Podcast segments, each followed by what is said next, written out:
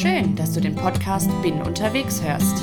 Mit dieser kleinen Reihe Welt im Wandel, Wandel im Glauben haben wir hier ein kurzes Gastspiel. Wir begleiten einen Zeitreisenden durch die Geschichte des Christentums. Noch sind wir in den ersten Jahrhunderten und verlassen mit dieser Folge die Zeit des Neuen Testaments. Wenn du die ersten zwei Folgen noch nicht gehört hast, macht es Sinn, sie zuerst einmal zu hören, weil die einzelnen Folgen aufeinander aufbauen. Die aktuelle Folge heißt Märtyrer, Apologeten und die griechische Philosophie, die Welt der ersten drei Jahrhunderte. Der nächste Halt, den wir auf unserer Reise durch die Zeit machen, liegt irgendwo zwischen dem Jahr 150 und 300 nach Christus. Das ist die Zeit der Märtyrer und Apologeten. Bis zum vierten Jahrhundert hatte das Christentum wenig Eingang in die geistige Welt des römischen Reiches gefunden. Aber immer wieder flammten grausame Verfolgungen auf. Viele Christen starben den Märtyrertod. Trotzdem setzen sich einige Christen sehr stark mit ihrer Zeit und der Denkweise der Philosophie ihrer Zeit auseinander. Sie versuchen den Glauben in der griechischen Welt zu verteidigen und zu zeigen, dass der Glaube an Jesus aus philosophischer Sicht ernst zu nehmen ist. Manche dieser Apologeten und Kirchenväter kamen selbst aus der Welt der Philosophie und sind erst dann Nachfolger des Jesus von Nazareth geworden. Sie waren davon überzeugt, das Christentum ist die eigentliche, vollkommene Philosophie. Und ein wirklicher Philosoph sei gerade dazu prädestiniert, Christ zu werden. Einer von ihnen sagten, alles Wahre, was je gesagt wurde, ist christlich. Diese Überzeugung war aber nicht ganz ungefährlich und sollte noch ganz gravierende Folgen für das Christentum haben. Denn in die christliche Theologie mischten sich immer mehr Ideen der griechischen Philosophie. Für manche der christlichen Apologeten sind dann Sokrates und Aristoteles, wie auch Abraham und Mose eigentlich Christen gewesen. Und so geht es weiter. Das biblische Konzept des Logos wird griechisch gefüllt. Logos ist griechisch und heißt Wort und das Johannesevangelium beginnt ja so, im Anfang war das Wort, damit ist Christus gemeint und in diesem Denken wird dann Christus die volle Offenbarung des Logos, der griechisch verstanden wird. Man konnte das wunderbar mit griechischer Philosophie verbinden und merkte gar nicht, wie der Glaube plötzlich eine etwas andere Färbung bekam. So verbanden die christlichen Denker dann sehr unkritisch die Welt der Ideen des Platon mit der Bibel. Auch die Sichtweise des Menschen als geteiltes Wesen stammt nicht aus dem Alten Testament, sondern aus der griechischen Philosophie. Hier sehen wir die ersten Einflüsse schon bei Paulus.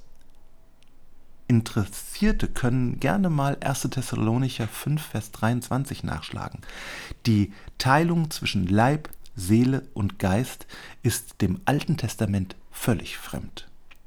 Was der Kirchenvater Augustinus über die Seele sagt, ist dann reiner Neuplatonismus. Die Seele stamme aus einer höheren Sphäre Gottes, wohin sie nach dem Tod dann auch wieder zurückkehrt. Der Glaube, der vom dynamischen hebräischen Denken geprägt war, traf in dieser Zeit auf die Welt der Logik der Griechen. In der Welt der Logik ist 1 plus 1 plus 1 gleich 3. Als die griechisch geprägten Christen nun die Briefe des Paulus lasen, fragten sie sich, glauben wir jetzt an einen oder an drei Götter? Gott, Jesus, Heiliger Geist. Hier entzündet sich die Lehre von der Trinität, die in der Bibel noch kein Problem war. Das nächste Problem, das die Logik bekam, war, ist Jesus nun ganz Gott oder ganz Mensch? Ist er ein Halbgott? Zu wie viel Prozent Gott und zu wie viel Prozent Mensch? Über solche Fragen zerbrachen sich nur Menschen den Kopf, die griechisch dachten. Und überhaupt, die Glaubensaussagen zu systematisieren und in ein Lehrgebäude zusammenzufassen, das ist typisch für die griechische Philosophie. Wie können wir das jetzt beurteilen? Auf der einen Seite hat es Gott gefallen, dass das Neue Testament auf Griechisch geschrieben wurde und auch schon bei Paulus erste Einflüsse griechischen Denkens zu sehen sind. Man erinnere sich an die Rede des Paulus auf dem Areopag in Apostelgeschichte 17. Komplett anders als die anderen Reden, die er vor seinen jüdischen Zuhörern hält. Auf der anderen Seite ist hier aber auch größte Vorsicht geboten. Es kommen nämlich andere Färbungen in das Christentum hinein, die wir weder im Alten Testament noch bei Jesus finden. Wenn Glaubensaussagen systematisiert und zu einem in sich logischen Gedankengebäude zusammengefasst werden, dann ist das typisch griechisch. So wird der Glaube immer mehr zu einer Doktrin und nimmt immer mehr die Form einer Philosophie an. Wir beginnen zu ahnen, die Gegenwartskultur, in diesem Fall das Denken der griechischen Philosophen, färbt immer mehr auf den Glauben ab. Zurück zu unserem Zeitreisenden. Er geht wieder an Bord seines Bootes. Was nimmt er für ein Souvenir mit? Er packt eine Büste des griechischen Philosophen Sokrates ein. Der wird nun das Christentum begleiten. Es ist an der Zeit, weiterzureisen. Man konnte den verfolgten Christen nichts mehr wünschen, als dass der Glaube im römischen Reich anerkannt wird. Er wurde aber nicht nur anerkannt, sondern er trat einen gewaltigen Siegeszug an. Die konstantinische Wende. Der Glaube wird zur Religio. Der römische Kaiser hieß Konstantin. Wie schon öfter ging es um innerrömische Machtkämpfe, und dann kam es im Jahr 312 nach Christus zu einer großen Schlacht zwischen Konstantin und seinem Rivalen Maxentius. Vor dieser Schlacht hatte Konstantin, so erzählen es alte Quellen, eine Vision. Er sah ein Zeichen am Himmel und ließ seine Soldaten dann dieses Zeichen auf ihre Schilde malen. Das Zeichen war das Christusmonogramm, Chi-Rho. Wir kennen es. Mit unseren Buchstaben sieht es ein bisschen aus wie ein P und ein X. In der Vision des Konstantin hieß es, in diesem Zeichen wirst du siegen. Konstantin kämpfte und siegte. Und mit ihm siegte dann auch der Glaube. Der römische Kaiser wurde Christ und das Christentum wurde zur Staatsreligion. Zuerst muss man sagen, für die immer wieder verfolgten Gemeinden und Christen war das natürlich super dass sich der Glaube der Nachfolger des Jesus von Nazareth, der so unscheinbar in Galiläa begann, innerhalb von 300 Jahren zur Staatsreligion des römischen Reiches mausern würde, hätte niemand, nicht einmal der glühendste Christ, für möglich gehalten. Trotzdem beurteilen wir das aber mit sehr gemischten Gefühlen. Warum? Es ist wichtig, Konstantins vorherige Religion zu kennen. Er verehrte die unbesiegbare Sonne. Und wieder mischt sich hier etwas. Es gibt ein Mosaik aus dem dritten Jahrhundert in einem Grab in Rom, das Christus als den Sonnengott in einem Streitwagen zeigt. Die Christen verehrten zu dieser Zeit den ersten Tag der Woche als Tag der Auferstehung Jesu Christi. Konstantin nahm das auf und machte ihn zum Feiertag. Wie nannte er ihn? Sonntag. Hier sieht man wieder diese Vermengung.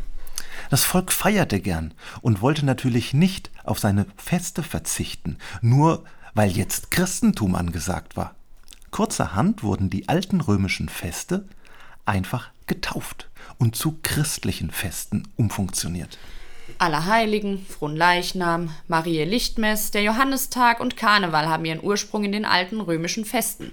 Nun entrüsten sich die ganz Schlauen und sagen, sieh an die Katholiken, wir evangelisch geprägte Christen sind doch eh gegen diese heidnischen Feste in kirchlichen Festkreis. Und dann feiern die evangelisch geprägten Christen voller Inbrunst Erntedank und Weihnachten. Diese Feste aber haben genauso ihren Ursprung bei den Festen Roms zur Zeit des Konstantin. Ursprünglich war der 25. Dezember das Fest der Geburt der Sonne. Das liegt um Wintersonnenwende. Man könnte es so sagen, die heidnischen römischen Feste wurden getauft. Der eigentliche Sündenfall der konstantinischen Wende war das aber nicht. Das kann man ja noch als sinnvoll ansehen. Warum sollten wir jetzt auch kein Weihnachten mehr feiern? Das Problem lag an einer anderen Stelle. Wenn man ein so großes Weltreich hat, dann braucht man eine gemeinsame kulturelle Sprache. Das römische Reich wurde von der Religio zusammengehalten. Die Religio war die gemeinsame Sprache und von allen geteilte kulturelle Grundlage der Gesellschaft. Das war nicht nur Sprache, sondern auch Philosophie und Politik. Und mit der konstantinischen Wende passierte nun etwas Interessantes. Das Christentum übernahm die kulturelle Rolle der Religio. Sie band dann auch noch früher getrennte Gebiete wie Spiritualität und Glaube mit ein.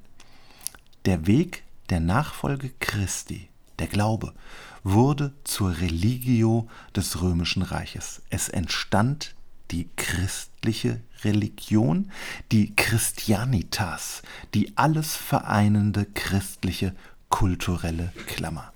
Die Folge war nun, und das ist das Problem, der Sündenfall des Christentums, der Glaube bekam Macht. Er wurde politisiert und somit korrumpiert. Kirchliche Ämter bekamen politische Macht und wurden gekauft, während der Glaube selbst immer mehr zu einer Philosophie wurde. Thomas Hallig beurteilt das ganz interessant. Der Glaube bekommt einen Schutzpanzer, der aber nicht seine eigentliche Identität ist.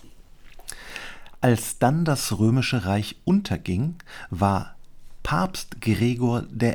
590 bis 604 der eigentliche Herrscher in Mittelitalien. Was packen wir in unsere Kiste an Bord unseres Zeitreisenden? Wir packen das Schild eines Soldaten ein, der unter Kaiser Konstantin kämpfte und auf sein Schild das Christusmonogramm malen musste. Dieses Schild haben wir bis heute noch im Gepäck. Als Anfang des 19. Jahrhunderts die Kirche enteignet wurde, ihr Kirchengüter und Ländereien abgenommen wurden, wurde die Kirchensteuer eingeführt. Der Staat verpflichtete sich, die finanziellen Einbußen auf diese Weise zu kompensieren. Der gesamte Prozess der Säkularisierung ist natürlich nur auf dem Hintergrund der Christianitas zu verstehen. Ganz nebenbei, wer die Säkularisierung unserer Tage beklagt, darf aber die konstantinische Wende nicht als den Sündenfall der Christenheit bezeichnen. Außerdem bleiben einige Fragen bis in unsere Tage offen. Wie verhalten sich Glaube und Macht? Glaube und Politik? Glaube und Gegenwartskultur zueinander? Was ist eigentlich das Reich Gottes? Was meint Jesus, wenn er sagt, mein Reich ist nicht von dieser Welt? Glaube wurde zur Religion. Er wurde zu einem Gedankengebäude und der kulturellen Klammer einer Epoche. Tragisch war natürlich der Zerfall des römischen Reiches. Mit ihm ging auch sehr viel Wissen einer ganzen Zivilisation für immer verloren. Die Bibliotheken der Antike brannten und, die Gro und große Teile des Wissens der Antike, Mathematik, Architektur, Astronomie, waren für immer verloren. Man kann es so sagen, nach der Antike wurde das Wissen der Menschheit fast auf Null zurückgesetzt. Schön, dass du uns so weit gefolgt bist. Bleib dran, in der nächsten Folge geht es um Renaissance und Reformation.